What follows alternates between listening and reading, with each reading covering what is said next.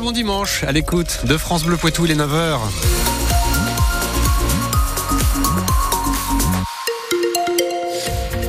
Une météo sèche aujourd'hui, pas de pluie, euh, du nuage ce matin, mais le soleil qui va finir par briller cet après-midi. Les températures, elles sont en légère hausse par rapport à hier.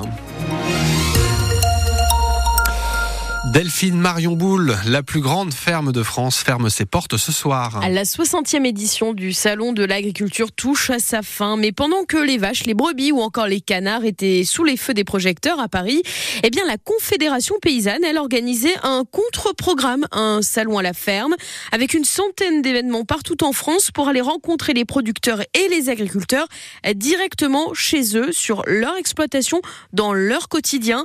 C'était le cas chez nous, près de Poitiers, à Sèvres saumon. Théo Cobel, vous vous êtes rendu à la ferme du Picton Gourmand, spécialisé dans les fruits bio. Ici, on est loin de l'effervescence du grand salon parisien. Botte au pied, David Dumio a fait découvrir son exploitation de fruits bio à une vingtaine de curieux. Eh ben, c'est un petit champ non clôturé euh, sur Sévranque-Saumon. Euh, vous avez une parcelle d'un hectare ici, puis une autre à côté. Donc là, on est à peut-être 5500 mètres carrés cultivés. Suivi d'une session de questions-réponses. Est-ce que tu peux nous parler de ton statut euh Alors ouais, donc moi j'aurai 51 ans cette année, donc j'ai démarré, j'avais 45 ou 6. L'occasion de parler de sa reconversion de cuisine à maraîcher, d'échanger sur la réalité du métier et de sensibiliser. À travailler sur le prix quand tout augmente, tout est compliqué quoi. Que ça soit bio, petit, grand ou quoi que ce soit, il faut une sorte de rendu à, au mètre carré. Et donc derrière, il faut mettre des choses en place. Vous avez en plus les aléas de la météo, tout ça réuni fait qu'à un moment donné, en fait, il faut un certain coût quoi. Une visite prolongée par une table ronde sur le thème de la souveraineté alimentaire.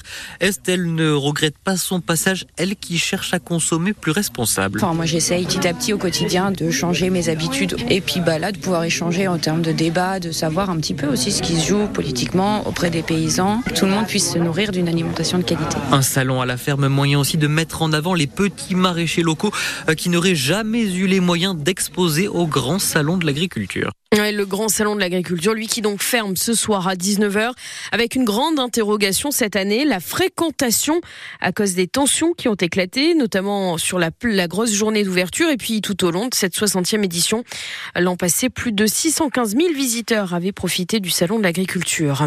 Les maraîchers, les agriculteurs qui proposaient des jobs d'été hier à Châtellerault, avec à leur côté aussi la grande distribution et les acteurs du tourisme.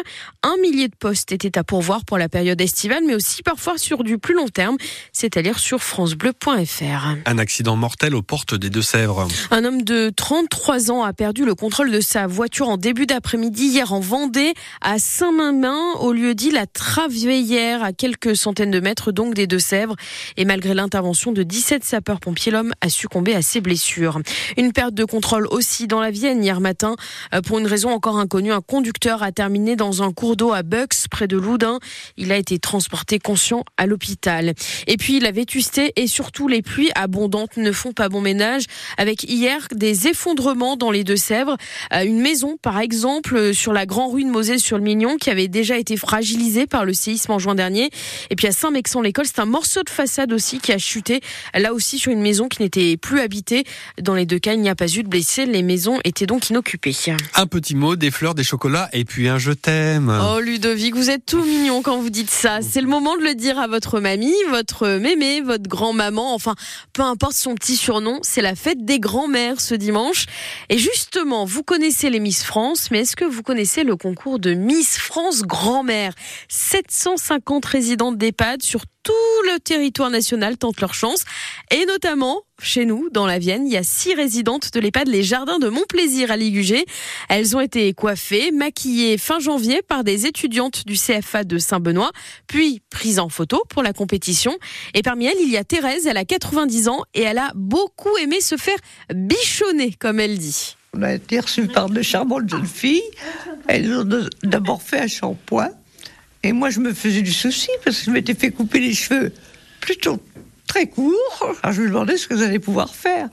Quand je suis sortie du shampoing, ils ont mis une espèce de crème pour les faire gonfler. Et ça a été merveilleux, le coup de paye.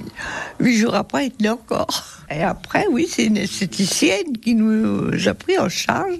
Et elle a commencé à mettre des crèmes pour effacer certaines rides et certains défauts. Et elles ont commencé à mettre un peu de couleur. Moi-même, je me suis jamais occupée de moi comme ça. Si j'avais des moyens, ben, je ferais revenir les esthéticiennes pour me sentir belle. Se sentir euh, pas trop diminuée, à son avantage. C'est important. Et on peut voter dès aujourd'hui. Ça aussi, c'est important pour défendre euh, nos grands-mères, nos mamies euh, du Poitou. D'abord, c'est une compétition au niveau départemental, puis régional et au niveau national. Et pour